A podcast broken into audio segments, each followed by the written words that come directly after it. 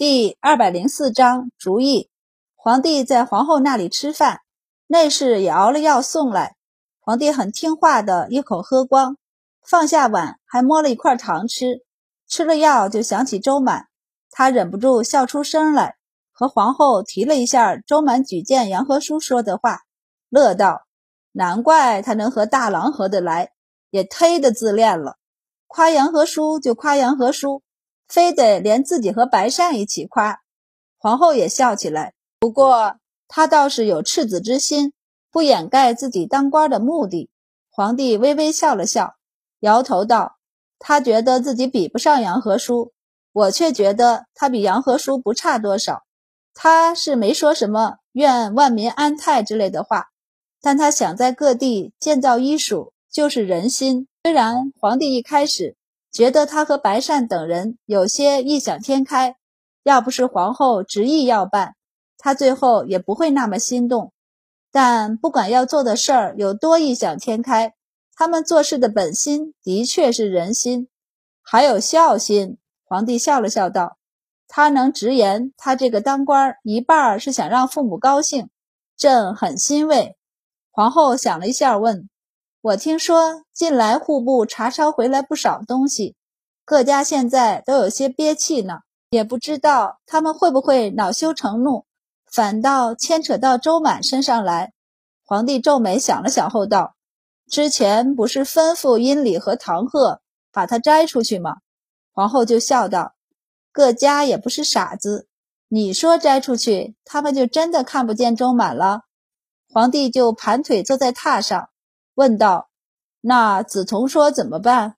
皇后道：“冬至快到了，正好今年有些特殊，好多家的老夫人都打算进京过年。我想着在冬至前召见各家命妇，到时候让周满带着他那几个女弟子给大家请平安脉。这些老夫人年轻的时候都经过战乱，身上多少有些旧疾，让周满给他们看看。”缓解缓解，也是朝廷的一个恩典，一举两得，岂不美？往前三四十年，各地都在叛乱，就算是世家豪门家的夫人小姐，那也不少奔波。当时医药不比现在，所以大家身上都带些病痛。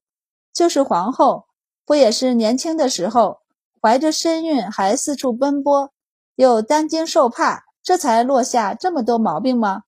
皇帝觉得这个办法也不错，这也算是围魏救赵了。皇后见他答应了，便笑道：“那我给周满和各家夫人下诏了，下吧下吧。”皇帝笑道：“你是国母，这些事儿自然是你做主了。”皇后便笑了笑：“对了，既然要见各家命妇，那就让他们多带些女孩进宫来玩，也该给老五相看相看了。”皇帝道。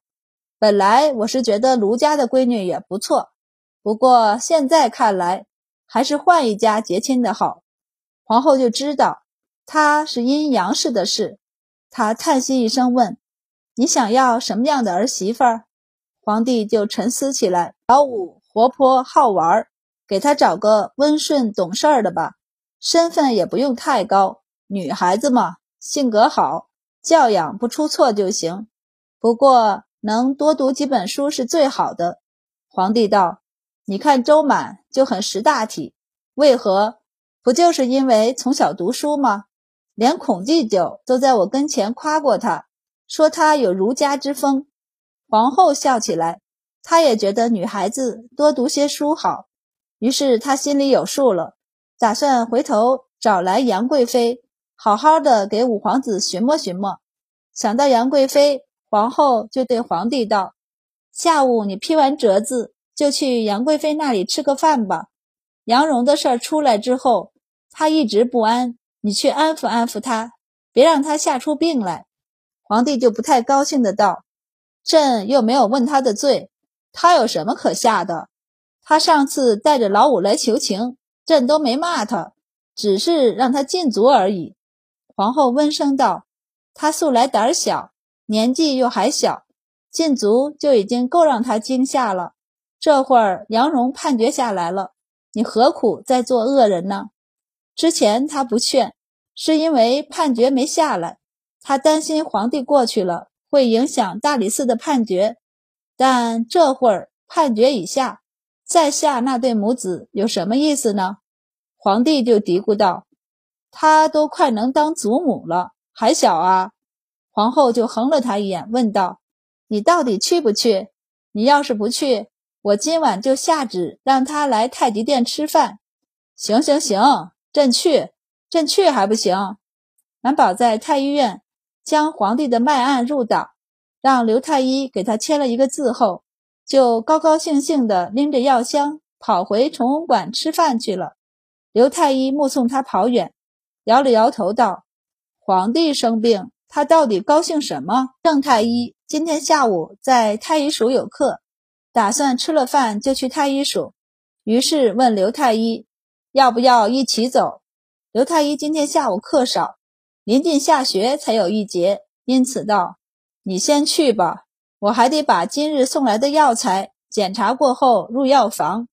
郑太医便应下了。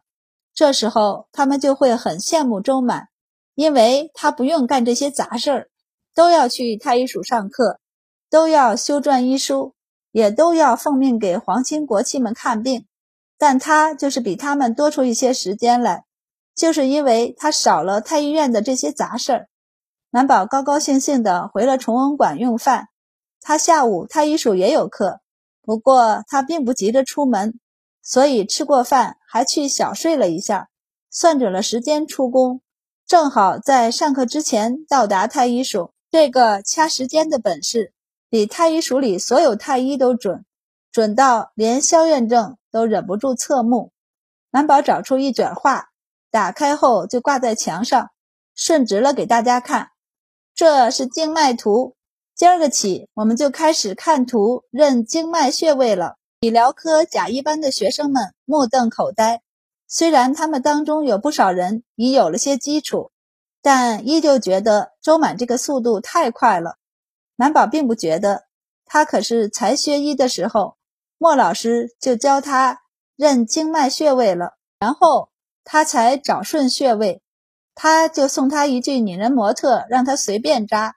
当然了，他是不可能送学生们一句拟人模特的，他们只能在自己身上和同窗们身上试着找穴位，甚至之后还会在彼此的身上扎针。所以，为了让他们将来彼此间少些痛苦和纷争，他决定基础要好好的打，以减少他们将来出现扎错穴位这样的事情。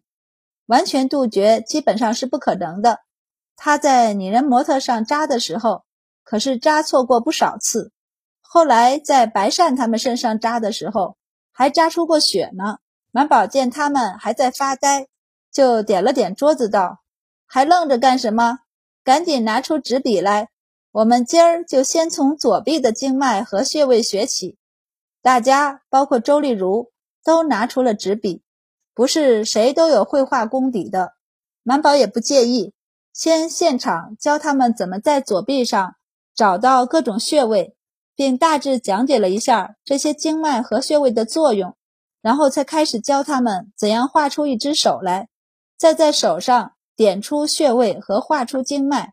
嗯，很是参差不齐，就是周丽如都把手臂画成了一节树枝似的，但满宝一点也不在意。对此习以为常的道：“画着画着，以后你们就会了。